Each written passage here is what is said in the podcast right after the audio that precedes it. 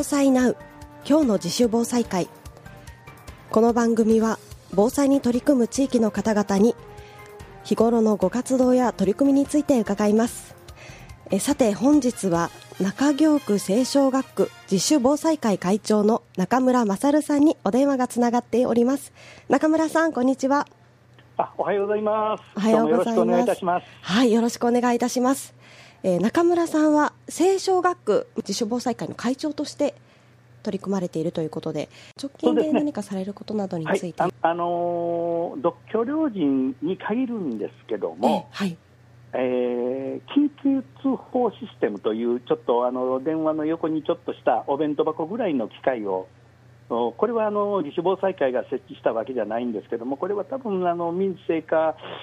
えー、地域のその福祉関係の方があの以前から設置していただいたものがあると思うんです。はい、でこれはあの全独居老人がそういうものを設置していただいているかどうかというのは、これはちょっとあのクレッションがあるところで不明なんですけども、はい、えー、例えばその以前にその緊急通報システムというのを設置してある方に関しましてね、この度ちょっと僕の知り得た情報をこの、えー、ここでちょっとお知らせをしたいなと思っております。無人の時でもあのそのそそれが作動するというような簡単なあの申し込みができるということだけちょっとお知らせしておきます。それとですね、はい、皆さん方のご家庭で11年前、12年前にあの煙探知機というのが義務化されましたですね、それはまあご存知だと思うんですけども、はいあの何か所かに煙探知機を設置しなければならないという12年前にそういうあのあれができまして。マンションにもあの我が家にもついておりまして。そうですね、もうはい、もう見ていただ天井見て見ていただいたり壁見ていただいたら必ずこれがあの丸いちっちゃいこうものがついてあのプラスチック製のものがついてる。これのね実は消費期限がそろそろ切れかけてるんです。というと、えー、もう10年以上前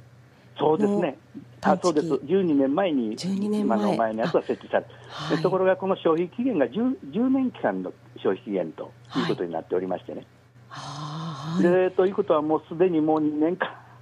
あのー、であのー、人によりましてはこの電池さえ交換すればまた次、新しくその使えるかなとかいろんなその考えをお待ちなんですけども実はこれはもうあの使い捨ての機械でございまして。はい、えー、いざというときに、その煙が出て、部屋充満したときに、あの警報装置がならないということになります。と、これ、大変なことになりますので、はい、ぜひこれはあの皆さん方でもう一度考え直していただいて、あの取り付け直しをしていただきたいなと思っているのを、もうこれ、えー、消防署も含めて数か月前から広報させていただいてるんですけども、はい、はい、えー、従いまして、その消費期限が切れる前に新しくお取り付けいただきたい。であの高いところにあって1人で取り付けられないという場合ですと自主防災会か消防署の方にあのお尋ねいただきますと消防署員が出向きまして、はい、その設置を無料でしていただくと。あそれはありがたいですね、はい、そういうことも今、今、盛んに行われているようでございますのでね、これはぜひ、まあ、皆さん方にお知りおきいただきたい情報かなと思っております。そうですよね、その前にも伺った、その独居老人の方への、なんと言いますか、はい、あの日頃のそういったあのお話をされて、えー、シールをお渡しするのと同時に、はい、そういったことの取り組み、どうですかとお話、はい、お声がけをされていらっしゃるんですよね。われわれの地域も当然あのいろんな活動の場がございまして、はい、あのお年寄りが集まっているいただく場も月2回ほどあったりとか、それからまた春祭りとか夏祭りとか大きなのイベントの中ででもですね、はい、こうした地域の安全を守るために、このいろんな消防署さんと、そしてまた警察さんと、お願いを申し上げまして、で現地に来ていただきまして、いろんなあの方の地域の方々に、えー、消防士さんからの、えー、最近のお知らせ、そしてまた警察さんからのいろんな諸注意のお知らせを、まあ、あの取り組んで、今、一生懸命取り組ましていただきまして、今、あの消防士さんと、えー、特に今はうちの管轄が三条寺町交番ですので、はい、そこのおまわりさんに来ていただいて、いろんなお話を今、